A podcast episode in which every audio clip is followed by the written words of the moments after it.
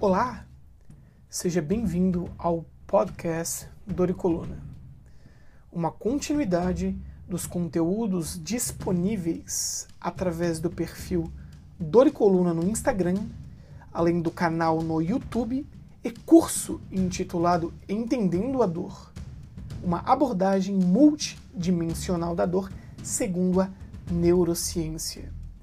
Me chamo Leonardo Ávila, doutorando em neurociências idealizador e responsável pelo perfil Dor e Coluna. No episódio de hoje, vamos conversar sobre quando a cirurgia falha. É hora de parar com isso? O raciocínio biomédico na condição de o elo forte da corrente. E por que não investigar modalidades terapêuticas além do modelo biomédico para o tratamento da síndrome da falha cirúrgica, Failed Back Surgery Syndrome.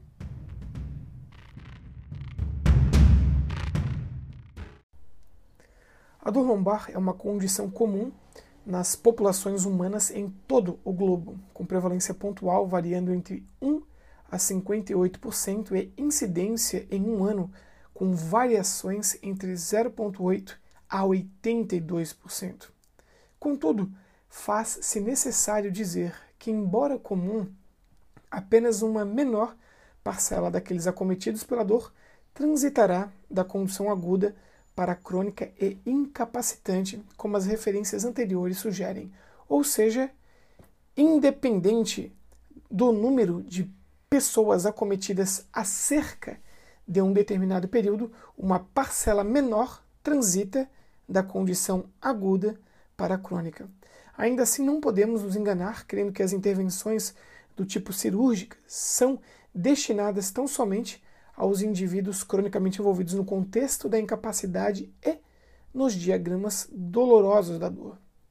Por essa razão, convém convidá-los desde já a uma reflexão importante acerca do paradoxo existente entre a manutenção da dor lombar desde a década de 90, segundo dados da Global Burden of Diseases, como a condição mais prevalente no mundo, além de ser a campeã também no ranking dos anos vividos com incapacidade.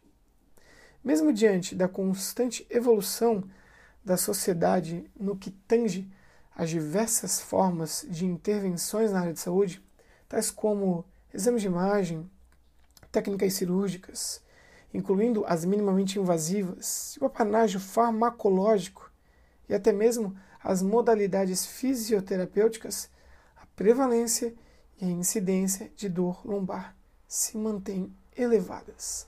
Ora, aparentemente, estas tantas formas de intervenção parecem não apresentar a eficácia suficiente nos quadros mundiais dor lombar. Qual o real motivo de tal insucesso? Se temos as mais fortes ferramentas. Podemos culpar, por exemplo, os excessos de tratamento com baixa eficácia comprovada? Sendo assim, é tempo de voltar atrás no tratamento da dor lombar? Uma das intervenções comuns para o tratamento da dor de coluna é a cirurgia em seus mais variados tipos. No entanto, essa prática tem sua eficácia contestada no tratamento da dor diante da alta prevalência de insucessos cirúrgicos.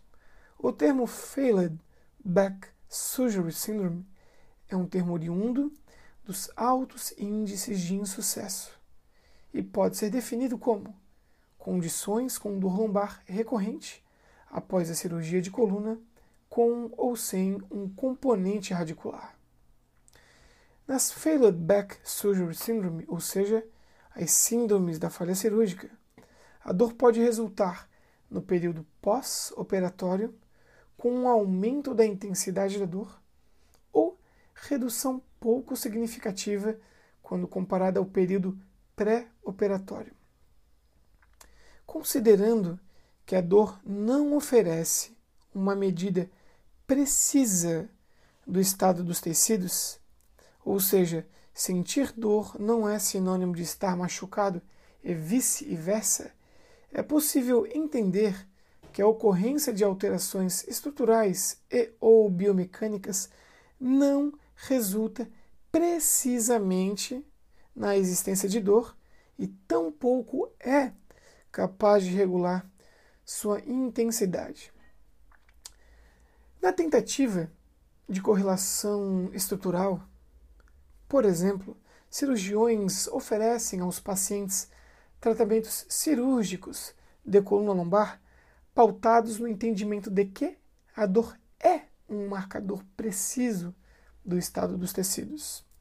Raciocínio intimamente ligado ao modelo biomédico.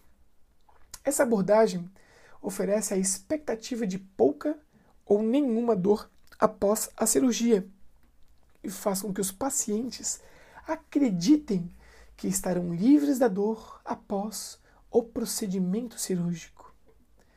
Mesmo nos casos em que a relação entre dor e patologia não é clara. Ocorre que a expectativa de haver alívio da dor após a correção estrutural, por exemplo, a cirúrgica, não condiz em sua totalidade com as evidências científicas atuais. De fato, até o presente momento, nenhum estudo científico voltado à dor demonstrou forte correlação entre as variáveis alteração estrutural e dor, em que pese o modelo biomédico pressupõe que a correção estrutural e ou biomecânica decorre em alívio da dor. Salvo a exceção de um menor percentual de casos em que há alterações neurológicas ou detecção de malignidade e grandes traumas, nos quais a cirurgia busca preservar, por exemplo, função, função e vida, não o tratamento específico da dor. Mas esse não é o escopo desse podcast. Entretanto, a hipótese patoanatômica ou cinesiopatológica, a raciocínio derivado do modelo biomédico que associa a dor ao estado dos tecidos, tem sido falseada através de estudos que mostram uma fraca correlação entre dor e alterações estruturais em exames de imagem em diversas regiões, tais como ombro, coluna cervical, lombar, joelho e quadril.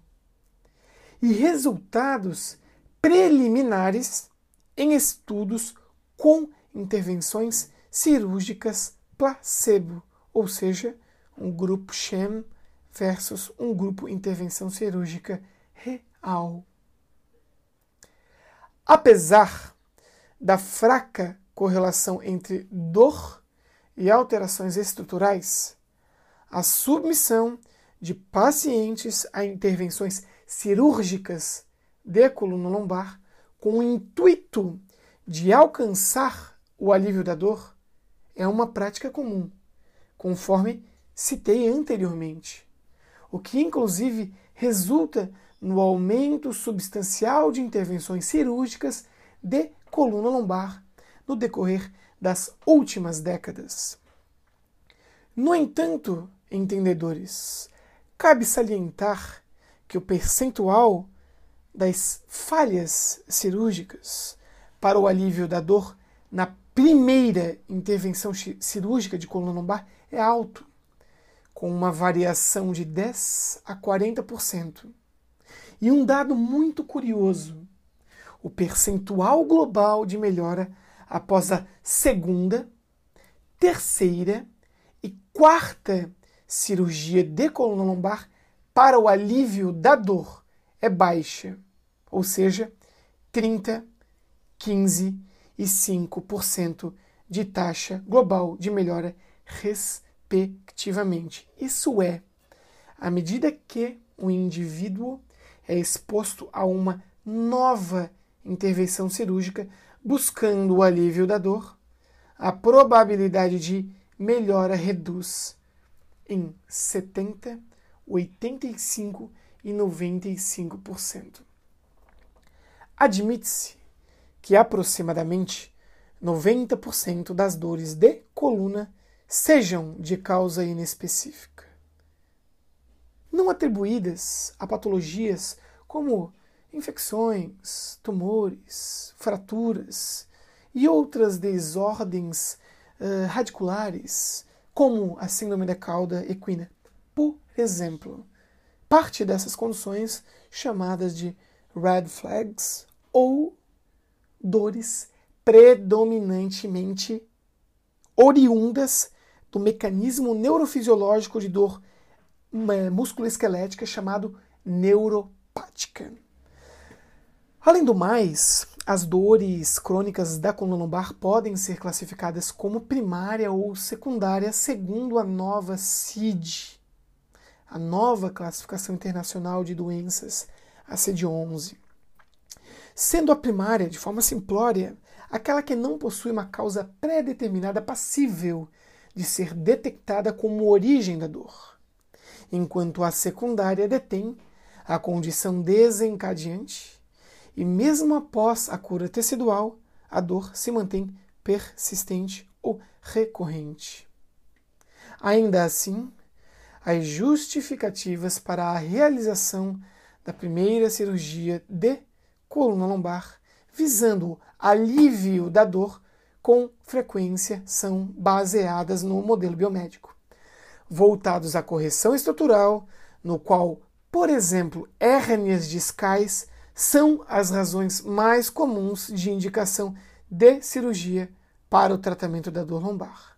Argumento utilizado como potencial fundamento para a intervenção, negligenciando a natureza multidimensional da dor e seus fatores modificáveis. Outro sim, as razões dadas ao insucesso cirúrgico reforçam a crença do modelo biomédico da necessidade de correções estruturais, no qual a etiologia do insucesso baseia-se em argumentos como seleção inadequada do paciente, recidiva de uma hérnia discal, uma patologia do segmento supra ou infra adjacente à intervenção primária, instabilidade e problemas relacionados ao equilíbrio no plano sagital, nos períodos pré, peri e pós-operatório, respectivamente. Ademais, os tratamentos propostos para as síndromes da falha cirúrgica reafirmam que a dor possui correlação tão somente com alterações estruturais, propondo uma nova intervenção direcionada à correção da estrutura. Esse comportamento, oriundo do raciocínio biomédico, negligencia evidências científicas de que fatores, por exemplo, psicossociais, são significativamente mais substanciais do que alterações estruturais na predição de dor lombar assim como a fraca recomendação de parte de, parte de fármacos, ou seja, medicamentos, e reoperações. Além de negligenciar a forte recomendação para modalidades fisioterapêuticas, por exemplo, como exercício ativos e outras abordagens, como por exemplo, o mindfulness.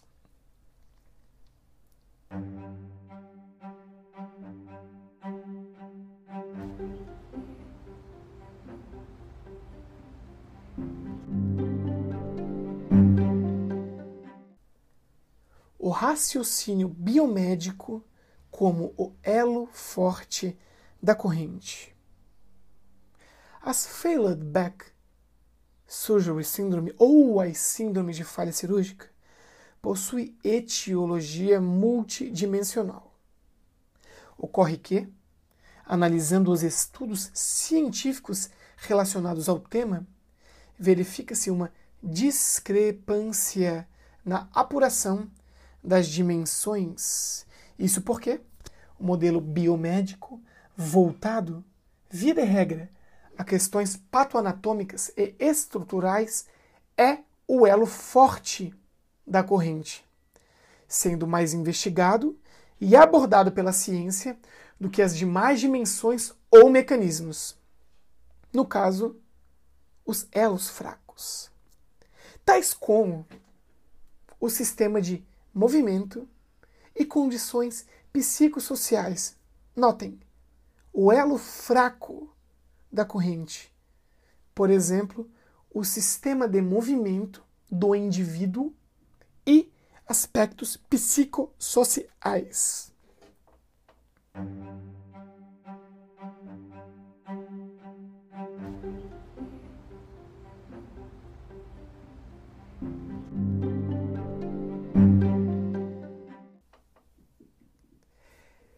É tempo de parar com os insucessos cirúrgicos de coluna lombar. Sendo assim, a dor precisa ser melhor compreendida. O convite à reflexão fica. Por que não investigar modalidades terapêuticas além do raciocínio linear do modelo biomédico para o tratamento das síndromes da falha cirúrgica? É de suma importância aos cientistas ou pesquisadores, lembro que não são sinônimos, identificar lacunas no conhecimento. Numa breve consulta à literatura que fiz acerca de tratamentos baseados em modalidades terapêuticas para a síndrome da falha cirúrgica, nota-se uma lacuna enquanto a investigação da eficácia de abordagens pautadas no raciocínio além do biomédico, levando em considerações, perdão, levando em consideração condições biológicas, psicológicas e sociais para essa condição. Os estudos disponíveis comumente investigam a eficácia de modalidades terapêuticas baseadas exclusivamente no raciocínio biomédico. E um menor número de estudos que consideram e ou sugerem as dimensões além do biológico encontram-se disponíveis. Mas ressalto, em menor número e ainda com déficits metodológicos que precisam fortemente ser levados em consideração. Sendo assim, não restam dúvidas de que é raro encontrar ensaios clínicos aleatorizados, seja em quantidade ou qualidade metodológica, que investiguem a eficácia de tratamentos baseados em modalidades terapêuticas para síndrome da falha cirúrgica, pautados num raciocínio além do biomédico, além da linearidade, da inferência de causa e efeito do dano estrutural e, por consequência, dor ou dor oriundo, oriunda de uma alteração estrutural. Entendedores, isso posto, essa, esse podcast é uma convocação aos cientistas e pesquisadores investigarem a eficácia de tratamentos baseados em modalidades terapêuticas que abordam aspectos que superam a estrutura com um detalhe imprescindível de não ser salientado, sem, contudo, excluí-la. Repito, é um convite a investigação da eficácia de tratamentos baseados em modalidades terapêuticas que abordam aspectos que superam a estrutura, sem, contudo, excluí-la. Do contrário, estaremos, assim como o exemplo que utilizei ao longo desse raciocínio, assim como cirurgiões que propõem cirurgia de coluna, lombar para o alívio da dor, enfatizando em demasia o elo mais forte da corrente, ou seja, o raciocínio, o modelo biomédico, em detrimento ao modelo, por exemplo, biopsicossocial, já bem estabelecido na literatura enquanto a sua influência na modulação da intensidade, frequência e transição de quadros de dor aguda para crônica. Ou seja, essa convocação é convidativa e não excludente ao integrar aspectos biológicos, psicológicos e sociais às avaliações e abordagens das modalidades terapêuticas em momento algum negligenciando ou excluindo componentes estruturais, sugerindo investigar o predomínio entre as dimensões e mecanismos e, por consequência, propor uma abordagem individualizada ao paciente.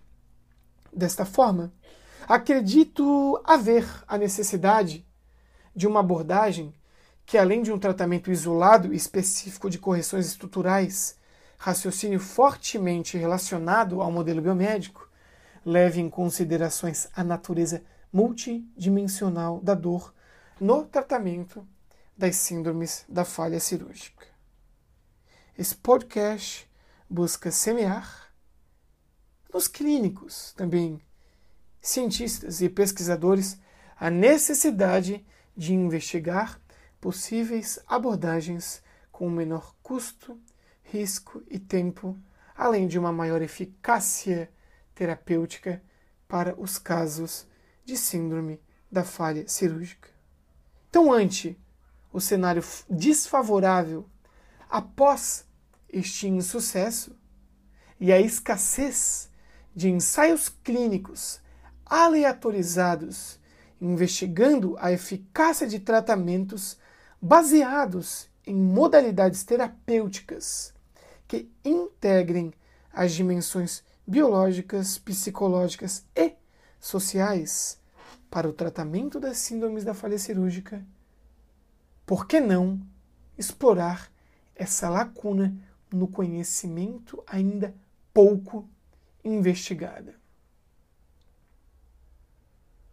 Aos ouvintes que tenham, de certa forma, apreciado o conteúdo apresentado e que julgue relevante levar essa informação à frente, peço que compartilhe essa mensagem com seus pares e nos encontramos num próximo episódio uh, do podcast Dor e Coluna. Muito obrigado.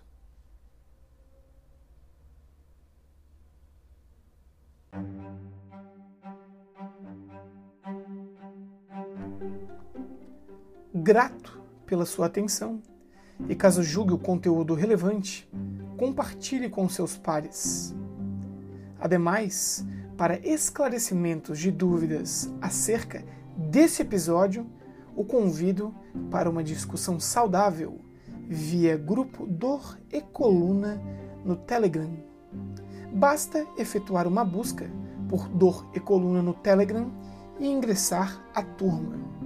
Espero conhecê-lo muito em breve.